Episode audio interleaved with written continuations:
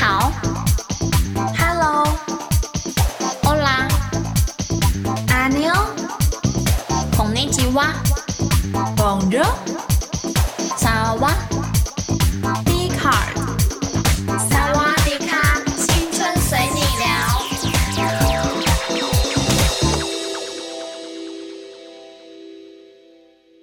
Hello，大家好，又来到了萨瓦迪卡的时间。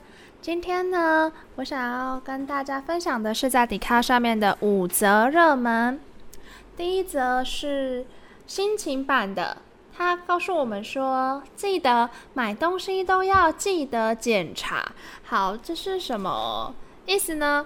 我把它点进去看，它其实是在说一个有关他去便利商店买了一罐水，一开始买的时候没有特别的做检查，然后他回家之后才发现，哎。打开的时候，怎么瓶盖没有打开该有的那个声音？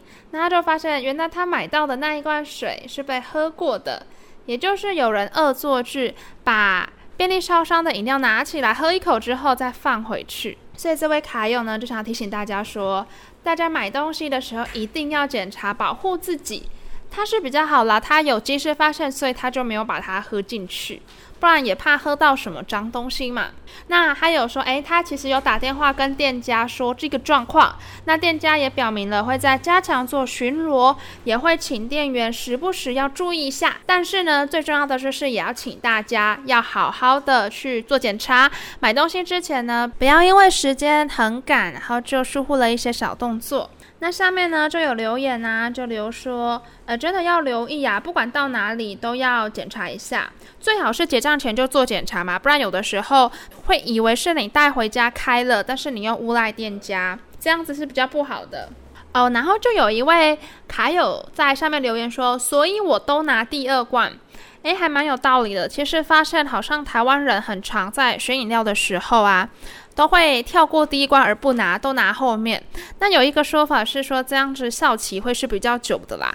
这边的这位卡友这样子讲，其实也挺有道理的嘛。因为他恶作剧的话，通常是不会故意把它放在后面恶作剧，一定是放在台面上的第一罐做手脚，这样子比较会容易整到对方。好，那我们就来看第二则。第二则呢是心情版上的自强号上的变态，这个标题也是很耸动。它里面是在讲说，他在坐自强号的时候，看影片看到一半，发现椅子后方有东西，一看才发现是他隔壁的人把手放在这位卡友的屁股上，那这位卡友就一直盯着他看。那没多久呢，这位人士就走了。但是呢，卡友就推测说，诶，如果只是不小心的，应该会道歉吧？不过这个人并没有道歉，所以他觉得他自己应该是被性骚扰了。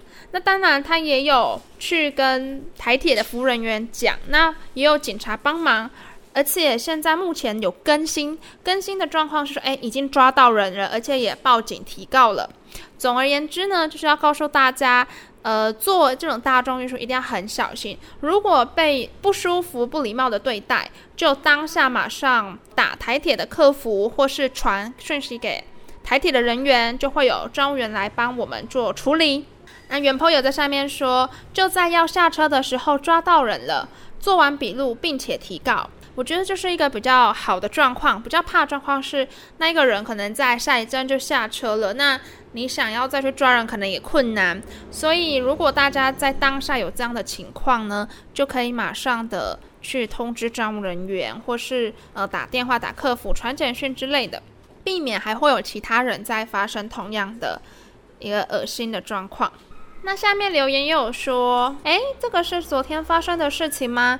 他昨天六点在桃园坐车的时候，也是坐自强号。诶，我也有听到列车长说，有一个像学生的男生背一个拉链没扣好的背包，很有嫌疑，说要注意一点。哦，那原 po 就出来讲了，诶，不是，是今天早上才发生的。所以，总而言之，如果发现身边有一些异于常人动作的人士，就是要注意一下。尤其是女生，因为这位被骚扰的卡友也是一个女生。再来，我们看一下第 Top 三，第三名是来自感情版的，啊、呃，它的标题是给所有的女生。诶，不过大家看这个标题可能会觉得这个像是女生剖出来的版面嘛，觉得这个卡友应该是个女的，但事实上不是哦，他是一个男生。这位卡友呢就列了几点，可以供给现在的、女生做参考。他说，第一个，不要找会逼你生小孩的另一半。好，第二点，不要找会逼你负担大部分家事的另一半。第三。不要找会逼你小孩一定要从父姓的另一半，对吗？现在已经可以从父从母姓，其实就是双方沟通清楚就可以做决定。第四，不要找会逼你做床事的另一半。第五，不要找会逼你住到男方家的另一半。现在应该很少女生会愿意住男方家了啦，毕竟婆媳问题已经不是这一两年才有的事情。他说，以上五点真的很重要。他说还比他的身高多少还重要。他说啊，他实在是受够各种身旁的女生跟他说啊，做女生很辛苦，因为要生小孩。他这位卡友就说，我都通常就回女生说，哈，那你不想生就不要生啊。但是呢，女生就会回他说，不可能，老公会逼我生。他就是想要说一下，为什么女生不能够去自主的决定自己要不要生小孩这件事情。那他就说，假设你遇到这样子的人，他逼你生小孩，逼你负担家事，逼你的小孩从父姓，逼你做一堆你不想要做的事情，那为什么要结婚？大可离婚呢？因为他的论点啦，其实还蛮现代化的。他的意思是说，以上五点无法符合的男性，会在婚后带给你无尽的痛苦。现在已经是二十一世纪了耶，女生应该可以选择自己的伴侣的，也可以在交往或是结婚后选择分手或离婚。他是要告诉各位女生说，我们是一个自由的个体，没有必要为了一些传统的束缚、传统的观念去限制自己，或是去勉强自己。其实这都是没有必要的。那他说，哎，当然，这些如果你能够在做朋友的阶段判断这位男生到底有没有以上这些比较不好、比较不尊重女生的行为的话，是更好啦。最好的状况就是你们可以当做闲聊话题，就是可以去试探一下他啦，去拉看他说，哎，他的观念到底是怎么样？他会不会是那种很传统的大男人主义啊？或是呢，最好最好是在结婚前还要再问一次，或是当着其他亲戚的面前再问他一次。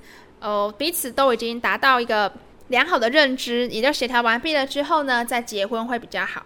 其实我觉得这位卡友还蛮有，还蛮有个人的见解的。他说，呃，这几个简单的小步骤，跟去理解彼此的一些生活的习惯跟彼此的观念，会提高你婚后的生活品质。诶，那如果你这辈子呢都没有遇到任何能符合这五点的男人，该怎么办？他说：“那就终身不婚吧。你看现在终身不婚的女性这么多，还不是都活得好好的？谁说女人没有男人就活不下去？”，他说：“真的，拜托，别再只找大男人主义的智障当伴侣，再哭说男人都智障。”他是说啊，他每次听他女性友人这样子讲，他的头都很痛。好，那我们来看一下下面的留言。下面留言就有人说，呵呵，没有男人也可以找女人呐、就像男生找不到好女人就找好男人呐、再不然就单身吧。好，那其实就是跟现在的同性问题有关嘛，就是说，如果你可以找到一个志同道合，然后你又很喜欢的同性伴侣，其实也没有什么不好，毕竟我们法律也都认可了嘛。那下面就有一位也诶也是男卡友哦，他说，好男人对女人的行为有哪几种呢？第一种是不需要你生小孩，OK。第二个是不需要你负担大部分的家事，再来是不需要你孩子一定要重复性，再来是不需要你做床事，再来是不需要你住到男方家。第六点是 也不需要你。好，但我觉得这个怎么好像有点讽刺啊，有点在反串啦。不知道大家对这位卡友讲的也不需要你，好男人对女人的行为是也不需要你，其实还蛮怪的。所以他的呃观念比较想说，如果没有以上这五点事情的话，女人就没有存在的意义了吗？嗯，这个算是跟前面的观念是互相冲突的啦。那当然还有下面一些的留言，那又一个女孩友就出来说，其实交往的阶段呢，能谈就尽量谈，就是如果这样可以避免一些对方说辞前后不一的情况哦。但是就有一个男卡友比较理性，他说，如果真的遇到很爱的，原则上是可以打破的。所以其实就是，呃，每一个人，毕竟当局者迷，旁观者清嘛。所以有些时候好像说的很理性啦，但是真的在里面是不是真的会这么理性，就看个人。再来呢，我们来看一下 Top Four 是星座版，相信大家对星座版都比较有兴趣吧。星座版的标题呢是写说是一个女卡友 po 的，她说感情上最自私的星座前三名，好。来，大家可以猜一猜第一名是谁？第一名好像还蛮会让人觉得突兀的，大家可能想不到。但是呢，这边有个连接，那我把它点进去看，我觉得他讲的也是不无道理啦。好，那第二名，第二名我觉得还还蛮准的，就是还蛮能够让大家去呃猜到的。那不过我们就从第三名开始，这边的第三名是处女座。好，处女座给、各位听众的印象不知道是什么？我觉得比较像是对很多小细节很讲究，也比较龟毛。那他可能相对会把他自己用在身上的标准用在他的另外一半身上。那当然，当他的另外一半就要很有心理准备啦，或是你们刚好很多生活习惯都很 match，那当然就另当别论。那第二名呢是天蝎座。好。那天蝎座给大家的感觉就是三三种，呃，应该说三个形容词啦：观察、怀疑跟试探。天蝎座算是比较没有安全感，所以呢，他们会希望能够 control 自己另外一半的一些生活习惯或是一些日常操作。他比较会希望，嗯，可能随时随地会给他回讯息，或是不要让他有任何猜忌的空间。所以你说他自私嘛？可能从这方面也是他。不希望自己还要去配合你，或是自己还要花时间去在意你的一些行为。好，那 Top One 呢？这个 Top One 呢，真的是说出来，可能大家会觉得很好奇，诶，怎么会是他？他不是一个宇宙大和平星座吗？那我们就留在下一个 part 来介绍啦。好，最后一个呢，来看我们的 Top Five。最后一个热门呢，是也是感情版的。那这个其实呢，就是在讲一个故事啦，真人真事改编的。它的标题是“我什么都可以，但你不能吻我”。好，这其实呢是在说一个日本一名八十三岁妓女站街六十年的一个故事。那它算是一个时代下的悲剧。那这位卡友呢，把他的故事大概的讲过了一遍。那下面的留言也是蛮多卡友说有听过这个故事的，很感动，但是同样的也很心痛。好，那以上呢就是我们今天要讨论的五个大主题啦。那在下个 part 开始之前呢，我们来休息一下，听个歌，再来继续。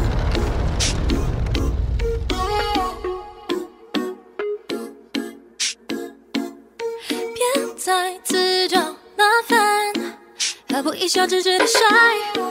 看我多么摇摆。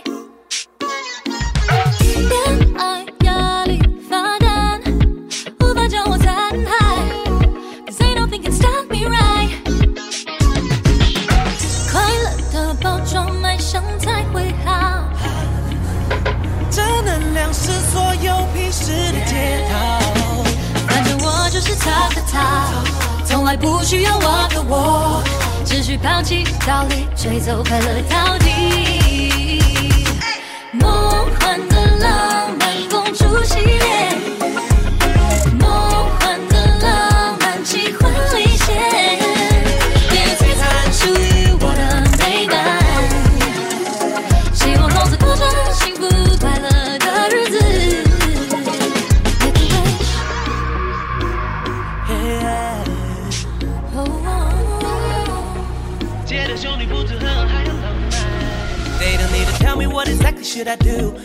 别想杀了我心中的那只怪物。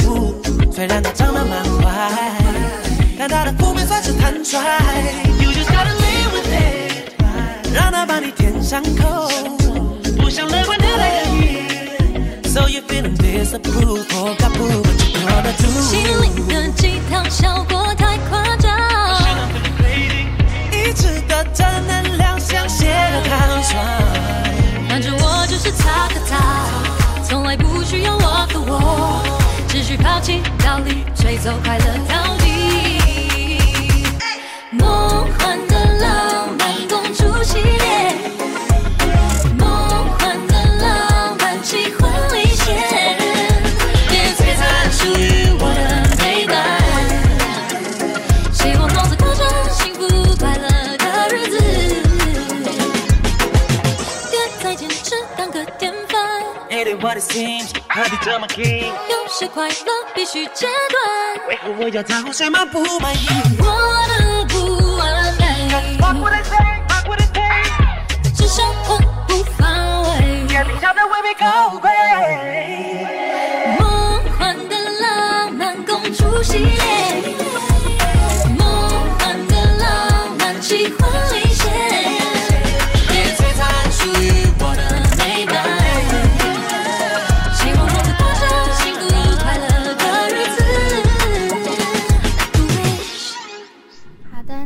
听完了歌，我们呢就来看看我们的 Top Four。第四个主题是感情里最自私的星座前三名。那以上呢，我先说了 Top Three，第三名是我们的处女座。那这边呢就有引用一些文章，这一位卡友就说，处女座就是啊，你一推开门就弯腰摆好门口乱放的一些鞋子，然后他还会一边的唠叨你说。哦，说过很多次了，怎么鞋子又到处乱放呢？他还会一边顺手的把沙发上的衣服都拿起来丢进洗衣机里，这就是跟处女座共同生活的日常。但是在这边呢，我不妨为处女座稍微辩驳一下啦。嗯、因为我本身并不是处女座。但是像我还是会还蛮 care 这一点的，所以我觉得可能并不是你是什么星座的问题，而是你本身有没有这么一点的小洁癖。那这位卡友还有说，呃，对自己要求很高的人，说自己对另一半没有什么要求，实在是太假了。这个也是真的，因为我自己也算是一个自我要求比较高的人。我觉得有一个大缺点就是你会把你自我的要求无形中套在别人身上。当然我，我我会觉得这样。不 OK，但就是没有办法，没有办法去停止这样的一个想法。所以呢，这边就有说，哎，想要处女座改变自己的生活习惯，去迁就另一个人，真的很难。OK，所以呀、只能要求另外一半尽量的跟上自己的节奏，小到连生活习惯，大到连精神的层次。对于没有上进心、没有想法的另一半，处女座也忍不住会摇身一变，当起人生老师，挥起小皮鞭管教一下。这个部分呢，其实不止处女座啦。我觉得有时候，如果你的另外一半跟你没有办法想法很契合的时候，你就会有一点小 murmur 一下嘛，对吧？但是这位卡友有在里面说到，哎，这样子的爱其实很容易在不知不觉中，在对方的眼里就变成自私，因为你可能会觉得说，你希望他跟你一起往上升，或是你希望他能够跟你是在在跑道上是走在并肩的，甚至你希望他超越你的，但是对方来说就会觉得，哎，为什么只能是我适应你，而不是你来配合我？对啊，就是有点像是感情里的尊重，好像就就不见了。另一半可能会一直觉得说，啊，你要求我做这个做那个，你有考虑过我的感受吗？但是呢，这边也有说啦，事实上，处女座。一边指着你鞋子乱放，一边默默把鞋子摆好；一边头疼你没有上进心，一边默默为你规划未来。处女座自私的爱，或许真的会让你感到很不舒服。但是你不得不承认，它其实就是良药苦口啦。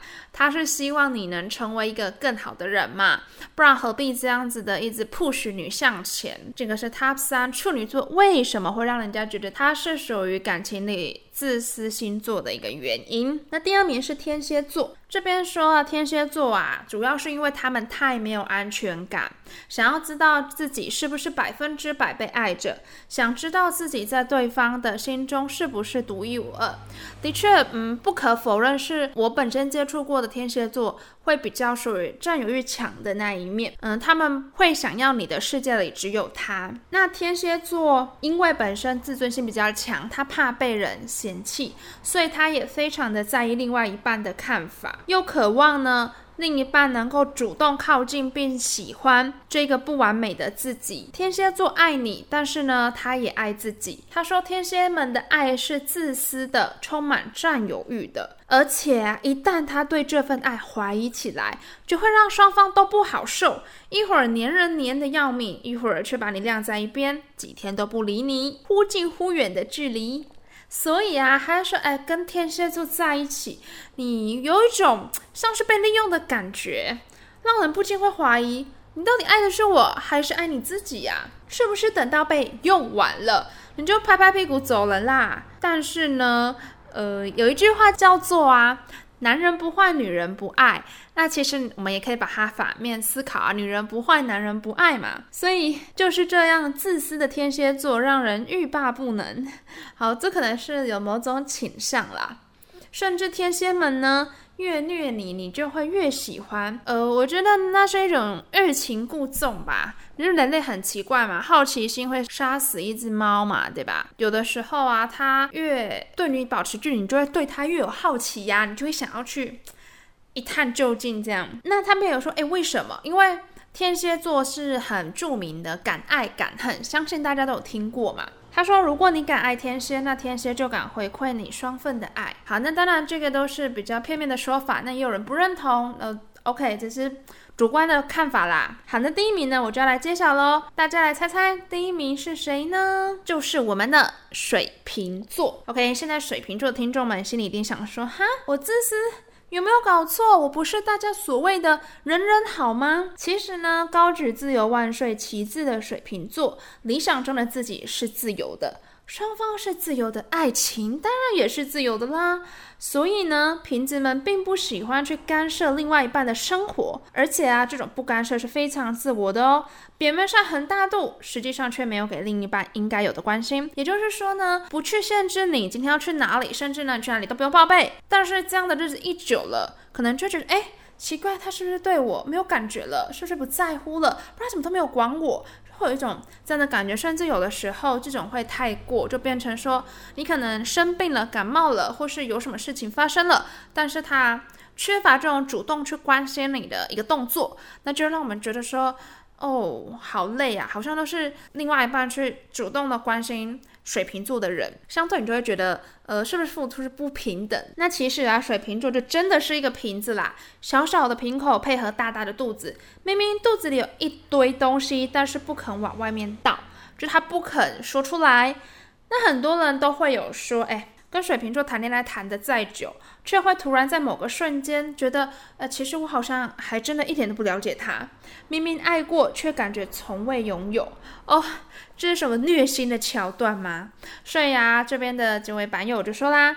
哎，自私星座颁给水瓶座来说算是实至名归啊！当然就是这感情上也是可以不认同了，因为有些人就是喜好自由嘛，大家会觉得哎很忙啊，各自忙自己的事情，没有什么不好啊，对吧？反而不会有这种束缚之感，而且人家说小别胜新欢嘛，嗯，所以我个人是觉得每一个人向往的感情不一样啦。他也有在说到啦，喜欢跟着感觉走的水瓶座。说穿了就是在跟自己恋爱，嗯，因为他们太放大自己的主观情绪了。表面上啊，你会觉得他好像哎一成不变、波澜不惊，完全没有任何表情。但是他内心已经演完了春夏秋冬。上一秒你可能还在考虑如何回应水瓶座的热情，但下一秒呢，他就不见人影了。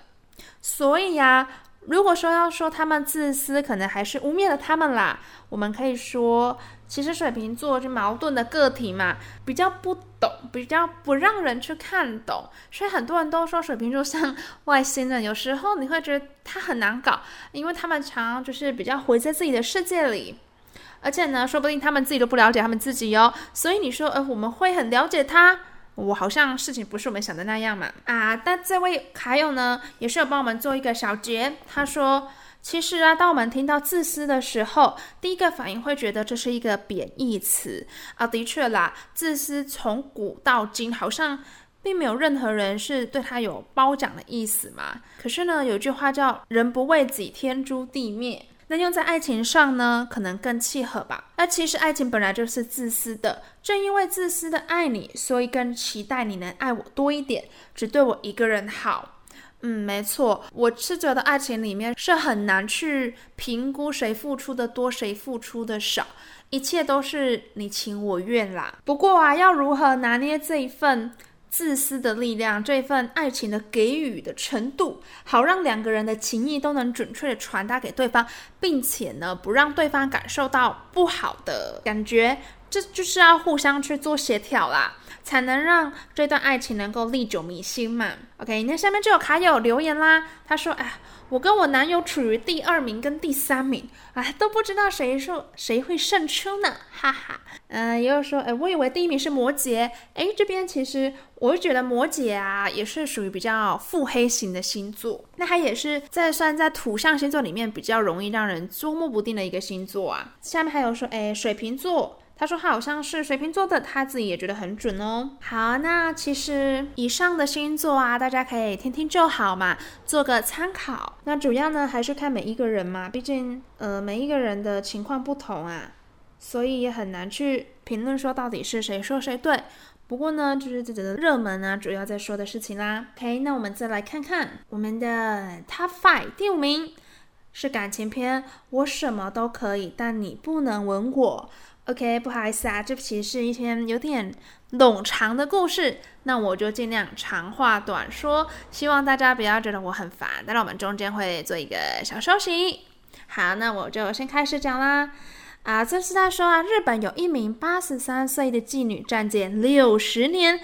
哦，他说妓女也有心，只是将军不幸。呃，这是在说什么呢？我们就接着看，这是一个故事。这名妓女叫西冈学子。日本人呢叫她燕燕、玛丽小姐，甚至还有人称她为皇后陛下。她脸上啊涂满奇怪的白粉和厚的夸张的眼影，穿着高跟鞋和白纱裙，戴着长长的白手套，简直呢就像是个活僵尸。当其他老人呢都在子孙满堂、颐养天年的时候，她还得驼着背在街上招揽生意。哎，你没有听错，是招揽生意。哎，这边已经说他已经八十三岁了，还是招揽生意？嗯，好像没有听过这样子的例子哈。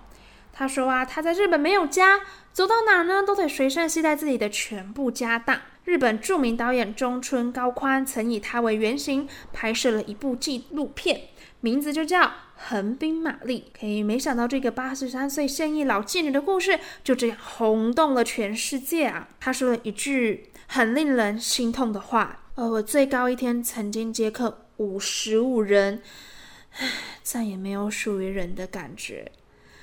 这句话听在我们现代的女性的心里，是多么沉重的一个词。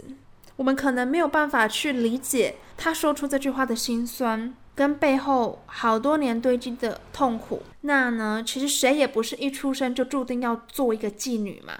玛丽的命运改变呢，是从一则招募广告开始。好像很多那个时候的什么慰安妇啊，都是被这个广告所骗去的。那个时候啊，是一九四五年，日本投降，美国联军呢进驻日本。经历过战争的岛屿呢，那个时候日本正满目疮痍，民不聊生，生灵涂炭。很多人一夕之间呢就失去了工作，呃，也包括了这个时候才二十四岁的玛丽。那失去工作怎么办？总得要养活自己嘛。而且就在那一年，玛丽的父亲过世了，害得弟弟呢独自的霸占了家业，把玛丽赶了出去。二十岁的岁的玛丽这个时候无依无靠，只好独自前往横滨去讨生活。那在当时战后的日本，经济并不好，大部分的男人都找不到工作了，更何况是女人啊！所以大家一看到有招工的广告，失业者便一拥而上。三个月内，各地的应聘者竟然达到了六万人。那玛丽当然也在这个人群中了，她也报了名。可是啊，她却不曾想到，她的生命之河也从此拐了弯。正值年轻的玛丽，容貌艳丽，又会弹钢琴，还会写字呢，又能说英文。很快的，她就通过了筛选，留下来。然而，找到工作欣喜万分的她，做梦也没有想到，他进入的竟然是国家卖春机关呐、原来发放这则广告的是 RAA 协会，就是特殊慰安设施协会。这是一个专门为美军提供性服务的机构。因为啊，在二战中，日本入侵亚洲各国时，到处欺辱妇女，在投降后，他们也很害怕啊，担忧日本的妇女呢会遭受美军同样的对待，因此他们就残忍地参照日本在战争中建立的慰安妇制度，建立起 RAA 协会。也就是说，他们决定要用一部分女性的肉体来换取绝大部分女性的安全。这听起来好悲哀哦。那谁愿意去做这一部分女性呢？不过那个时候的玛丽发现的时候，早就已经来不及了。她跟同龄的一些少女被监禁在屋子里，没日没夜的被蹂躏着，形同身处。他们就这样用自己的肉体和眼泪，免费替自己的国家还了孽债。留下了满身的疮痍，在被惨无人道的赶到街上。而且啊，那个时候大部分的美国军人啊，他拒绝使用避孕套。大家可以想象，这个结果就是流行病盛传。这些丧失生活成本又没有谋生能力的女人，只能继续从事色情行业。他们呢，那时被称为盘盘。他们站在美军经过的街道两侧。嘴上涂着廉价浓厚的口红，穿着暴露的裙子，摆出各种妖娆的表情，出卖色相，只为获得一点微薄的收入。但是玛丽和其他的潘潘相比，其实呢又是这么的与众不同。她面容姣好，会画画，又会弹琴，更会说英文。而且啊，她从不搔首弄姿，走路总是抬着头，穿着复古的裙装。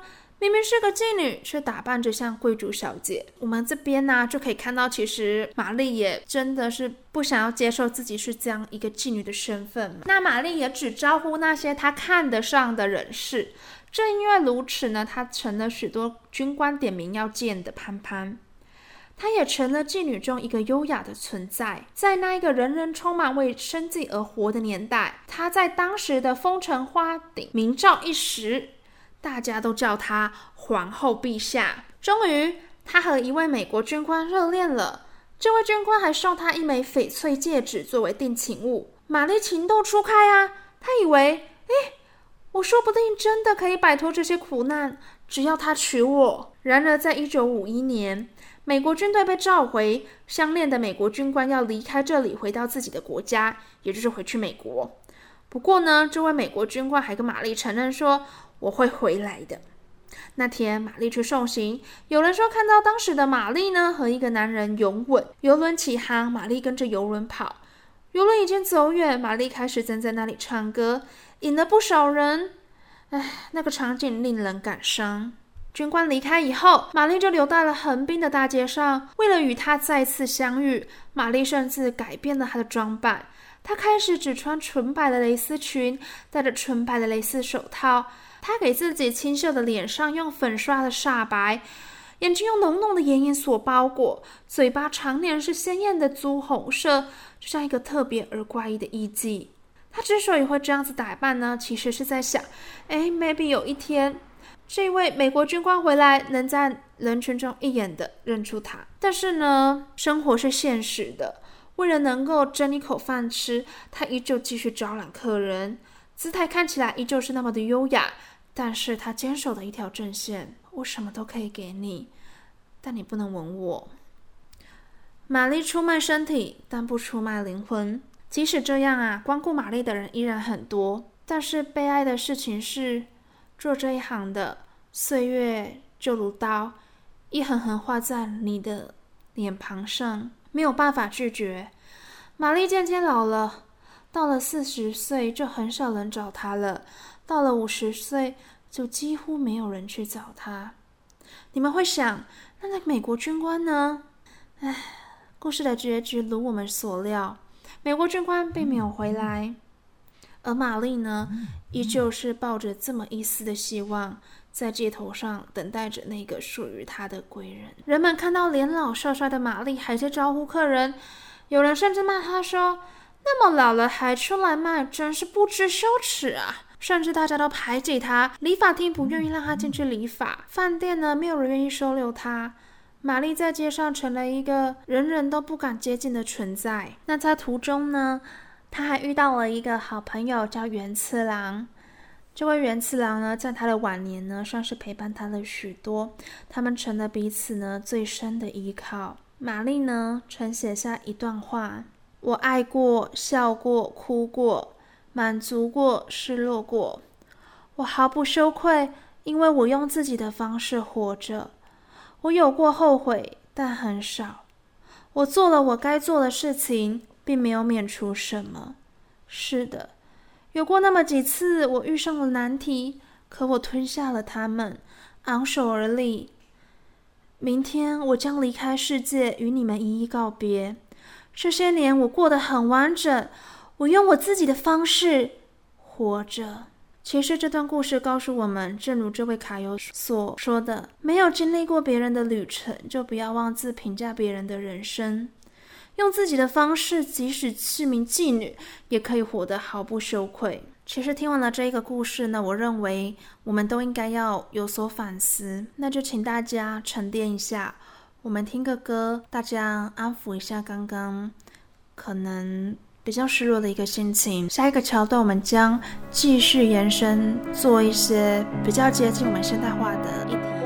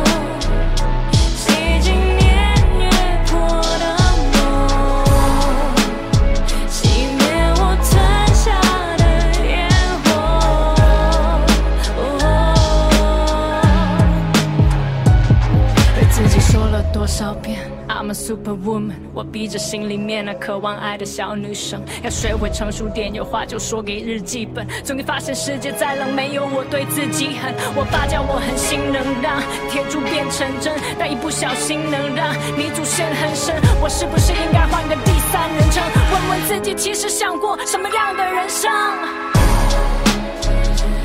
原来孤独是想哭却又不想触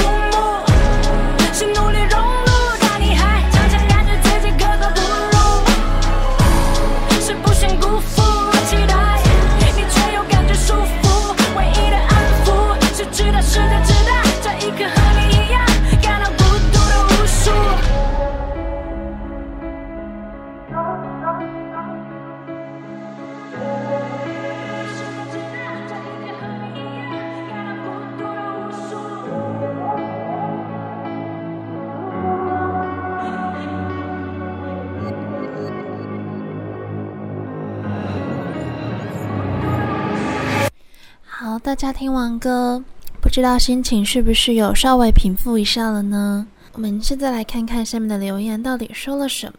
下面有一位男卡友呢，就说：“玛丽的自尊不是任何物质可以衡量的。”又有人说看完觉得很难过，战争真的是时代的悲剧，而当时男女又不平等，外加那样的时代背景，他自己一个人是可以去做什么工作呢？那又有女卡友分享了，看完觉得她其实是一个好美的女性，有自己坚守的自尊和底线，不接受别人的施舍，即便生活困苦，对她好的人，她心存感恩。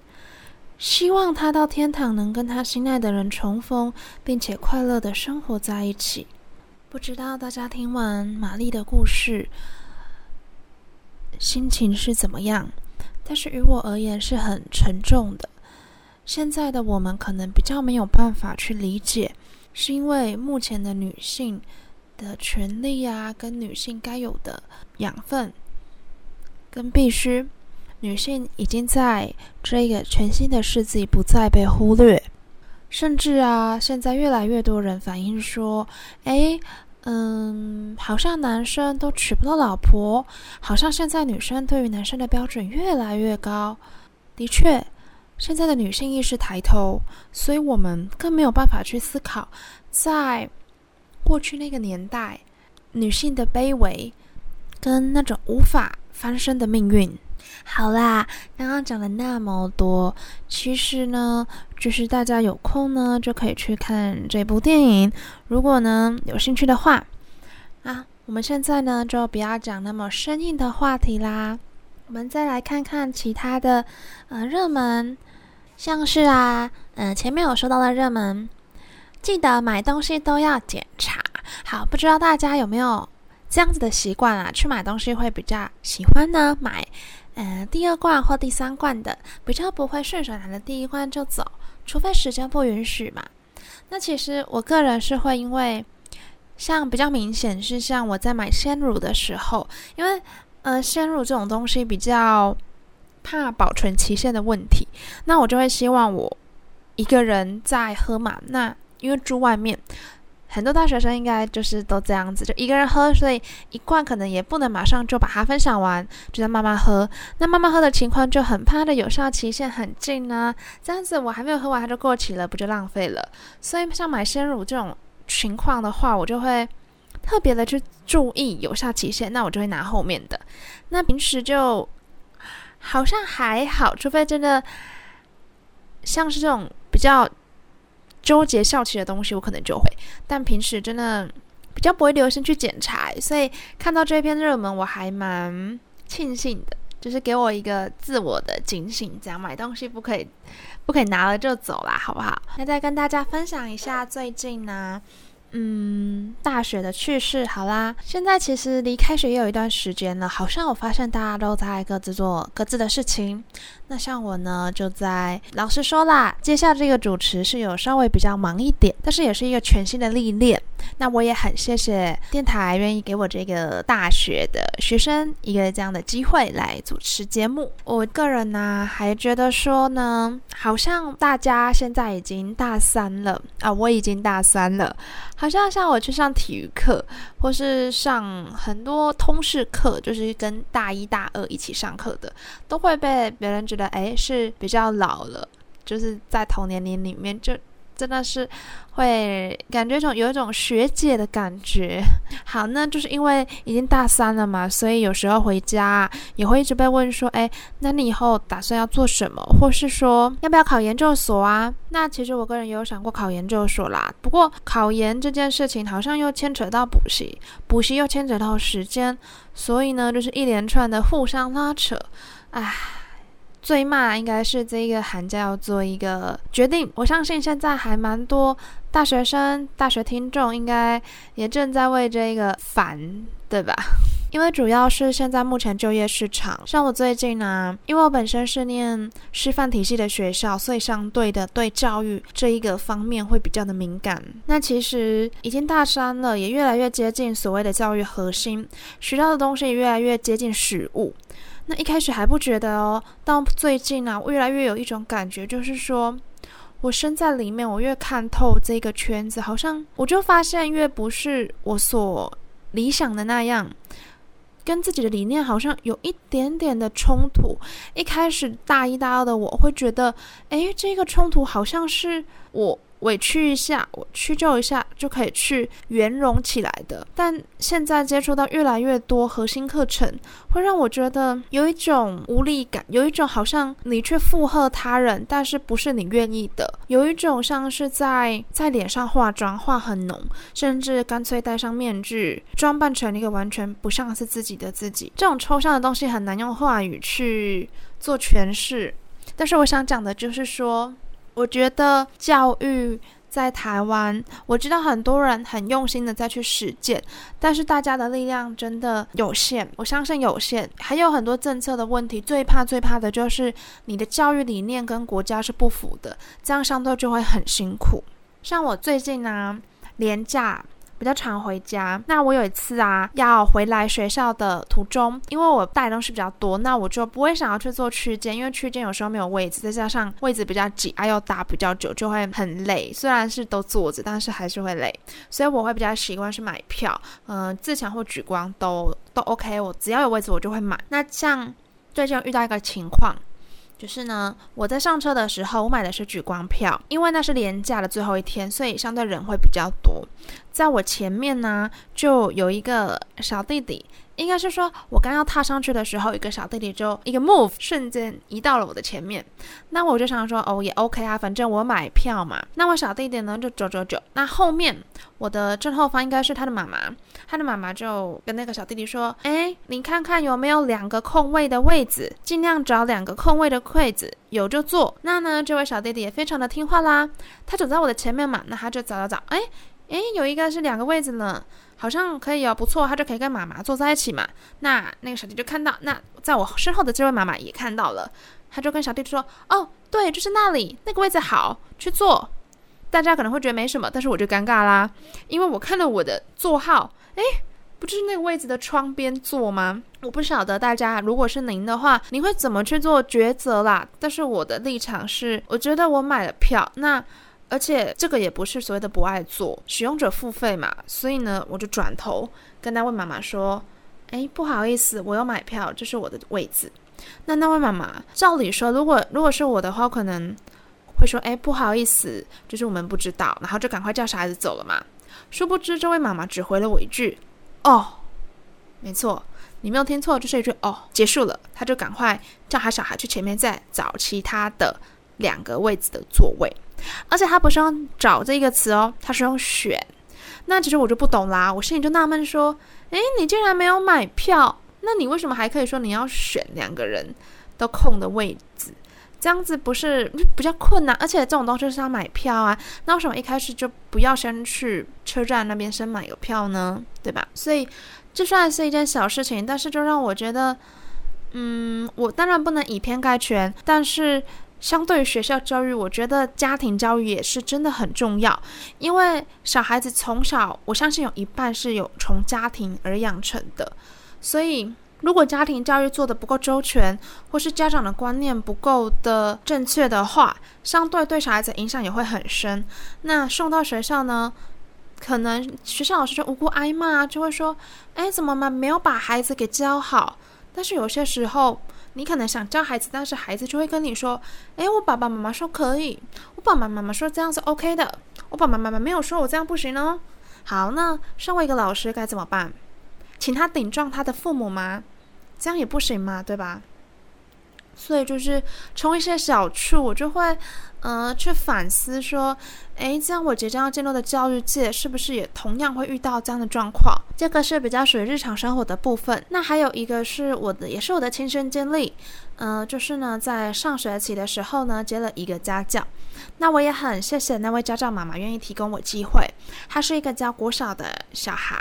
有点类似陪读，然后当然也有啊，上一点作文、国文的东西，或是英文，就是辅导他的课业。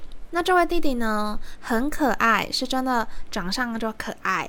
但是呢，他相对的比较的浮躁，他比较没有办法好好的坐在书桌上，他会跑来跑去。我的立场是，我认为家教是要有办法能够把他束缚在，也不是束缚，就是能够让他不要想要起来走动。那我也前前后后试了蛮多的方法的，甚至我每一次上课前，我都要想一个不同的游戏来让他能够专注于课堂。但是呢，我之后发现，其实也有可能是因为我不是修儿童教育，我修的是宗教体系，所以我对于怎么让小一、小二的小孩子能够充分的吸引注意力，可能没有那么的深入了解，所以我自认我的一个能力不到，那我就跟这位妈妈提出辞呈。哦，我是用 Line 的方式写，那我只是也很委婉的跟他说明，其实主要也是我认为小孩子如果在我这边学不到东西。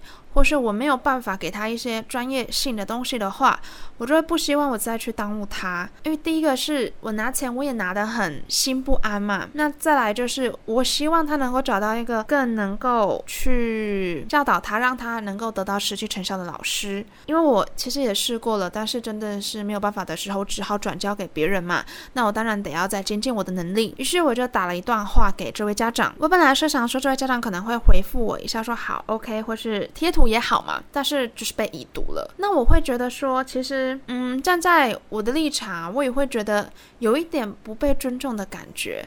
因为我既然都已经跟你提出我的想法，甚至，嗯、其实家长往另外一个方面想，不是说我去嫌弃你的孩子，而是我认为的能力不足。那我再这样子教下去，诶，受其害的是你的孩子，诶，因为我收了你的钱，但是我没有真的传递给他一些知识性的东西。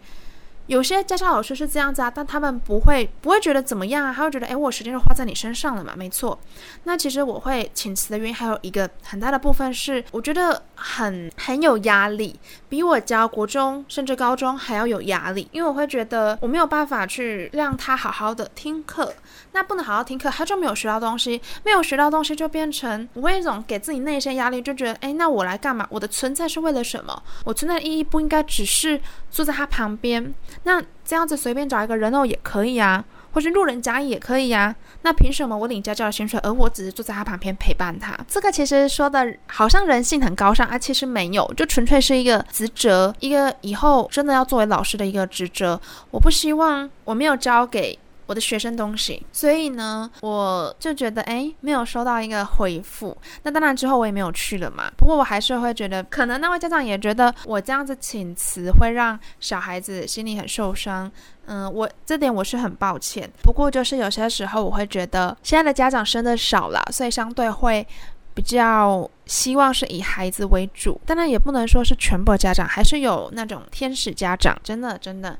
嗯、我现在的家教的家长就很好，这真的是我遇过算是很好的家，也有很好的家教。所以呢，最近呢，我的心情其实就有点在思考说，哎，是不是得要转行啊？或是因为还蛮多老师说，当教师啊，去教育小孩子，现在比较的困难。就是第一个是职缺很少嘛，再来就是小孩子真的会让你教吗？哎，这个又是一个问号哦。不是你想教小孩子的父母就会让你教嘛？所以，我个人一个小烦恼啦。那不知道大家的烦恼是什么？现在应该离断考还有一小段时间。或是呢，大家可能会吃家具啊，或是做一些学校自己的活动。不过啊，大学生嘛，而且小大一现在应该还很多人才刚学骑机车。嗯、也有一些新闻是，嗯，一些大学生不幸的消息。所以呢，在最后的最后，我也希望呢，能够提醒一下大家，出外啊，如果要骑机车或是开车，都一样要小心谨慎。如果跟别人去夜游的话，真的是也要注意一下安全。那我是袁心，今天呢是由我主持的，那希望大家听了有所帮助，我们下次见，拜拜。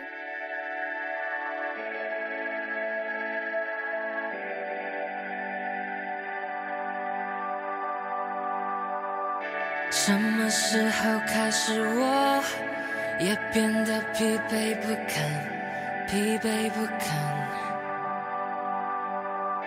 什么时候开始，我也必须这么勇敢，这么勇敢。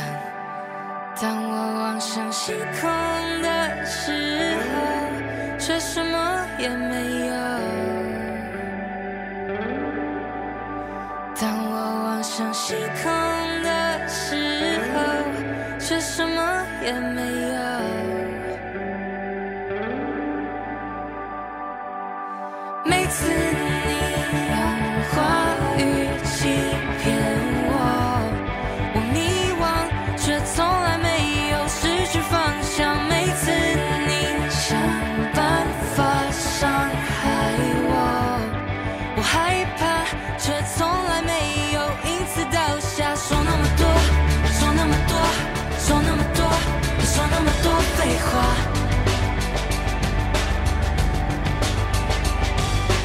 说那么多说那么多说那么多说那么多废话。发现你根本不想